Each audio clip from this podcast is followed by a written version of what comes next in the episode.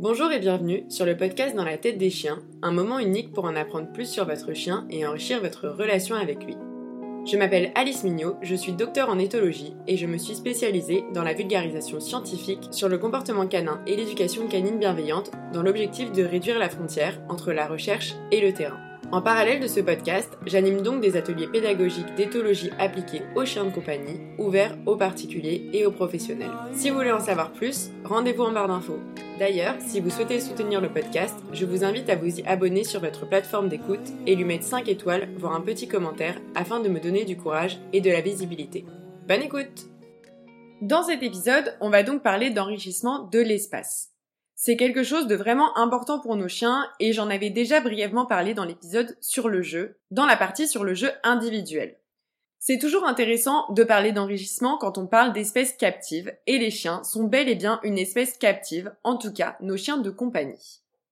Si vous voulez plus de détails sur comment bien enrichir l'environnement de vos chiens, j'en parle dans l'atelier 1 sur comment bien répondre aux besoins de son chien. Donc nous allons commencer par une définition. L'enrichissement de l'espace, c'est toute modification de l'environnement des animaux captifs visant à améliorer le bien-être physique et psychologique de ces animaux en fournissant des stimuli qui répondent aux besoins spécifiques de cette espèce animale.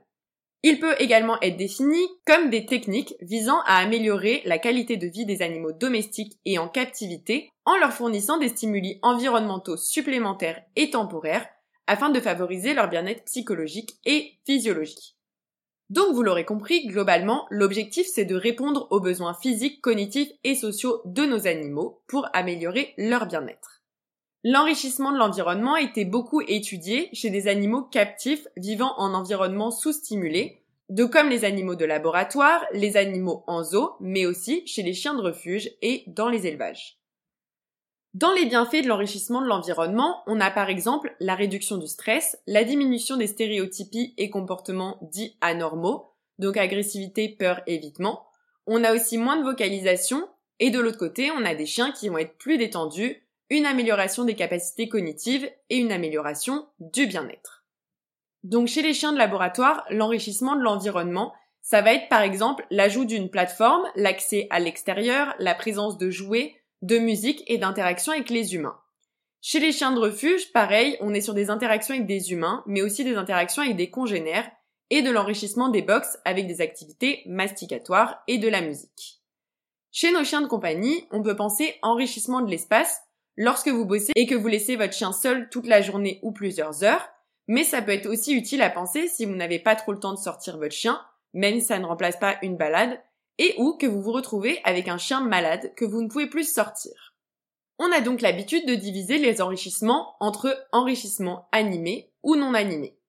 Dans les enrichissements animés, ça va donc être la réponse aux besoins sociaux. On a donc les contacts avec les congénères, mais également avec les autres animaux, humains et non humains.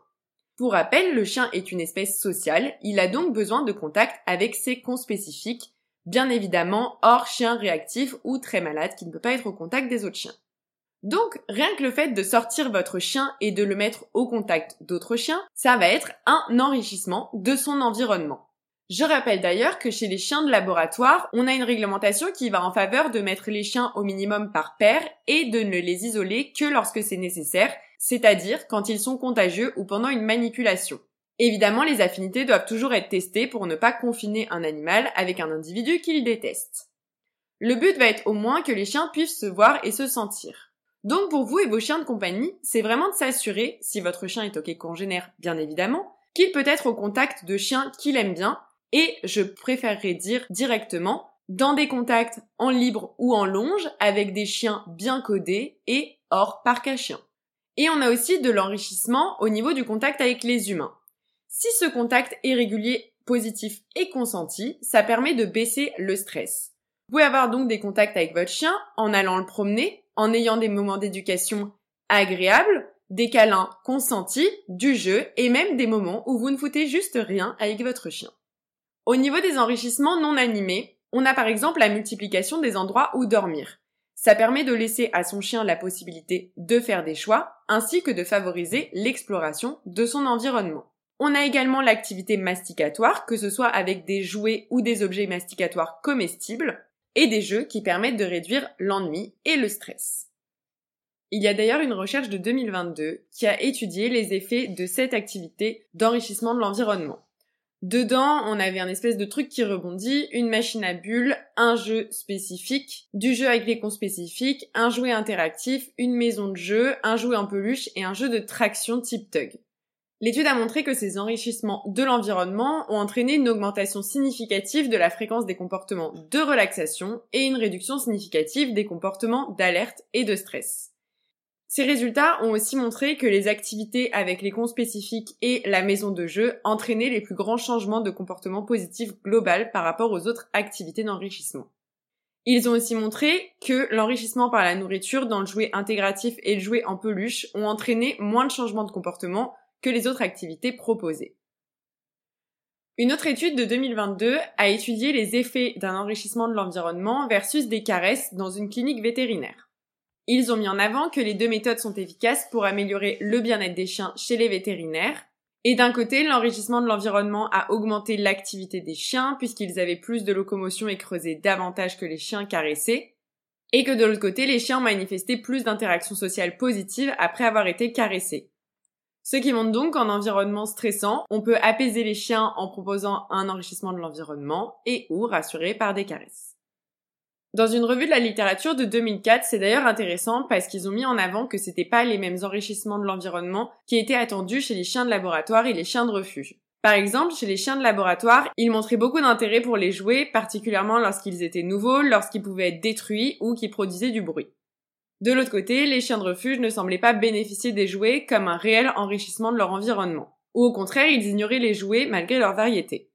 Les auteurs de ces recherches ont suggéré que l'environnement en refuge est pour le coup tellement stimulant que la présence d'un simple jouet n'a que peu d'importance pour le chien. En fait, ils ont montré que c'était pas vraiment un enrichissement de l'environnement en refuge, mais plutôt le fait de rendre un peu moins pauvre l'environnement dans les refuges. Et on va maintenant parler d'enrichissement de l'environnement par les odeurs. Dans l'étude dont je vous ai parlé, la maison de jeu avait donc obtenu le score moyen le plus élevé en matière de changement comportemental dans les comportements de stress, et la machine à bulles a obtenu le deuxième score moyen le plus élevé en matière de changement comportemental dans les comportements de relaxation et d'alerte. Et c'est d'ailleurs intéressant parce que dans cette machine à bulles, les bulles étaient parfumées au bacon. Il y a d'autres études qui ont d'ailleurs montré les avantages de l'utilisation d'odeurs comme la lavande et l'odeur de lapin pour enrichir l'environnement des chiens. Les auteurs ont conclu que si on a des activités d'enrichissement de l'environnement qui influencent plusieurs sens, ça pourrait avoir des effets positifs supplémentaires sur le comportement. Et c'est d'ailleurs intéressant parce qu'ils ont mis en avant que les chiens étaient significativement plus susceptibles d'interagir et d'interagir plus longtemps avec des jouets parfumés, peu importe qu'ils soient parfumés au lapin ou à la lavande. En fait, le simple apport d'une odeur, peu importe ce qu'elle est, permet de réduire de manière significative les comportements liés au stress et augmenter l'exploration du chien. L'utilisation d'odeurs dans les jouets peut donc améliorer l'engagement des chiens par rapport à ces jouets et influer positivement sur les indicateurs de bien-être comportemental. Pour conclure cet épisode, je dirais surtout que le but va être de voir les effets de cet enrichissement afin d'être sûr que ça soit perçu comme un enrichissement par le chien et donc qu'on aurait une amélioration de son état émotionnel. Il faut également utiliser l'effet de nouveauté en alternant les sources d'enrichissement. Donc par exemple, si vous avez plusieurs jouets, ne pas hésiter à faire une caisse de jouets et ne pas tout le temps sortir les mêmes. Il a également été suggéré par une recherche que si vous faites une pause avec un jouet puis que vous le réintroduisez plus tard, il retrouvera son effet d'enrichissement de l'environnement. L'objectif ne va pas d'ailleurs être de choisir un enrichissement ou un autre. Si votre chien va bien et qu'il n'a pas de peur particulière, vous pouvez miser autant sur les enrichissements animés que non animés. Par contre, si votre chien est réactif, qu'il est malade ou qu'il doit rester en cage ou juste limiter ses mouvements ou plein d'autres situations qui empêchent de tout simplement le promener, vous pouvez enrichir son environnement chez vous pour quand même répondre à ses besoins.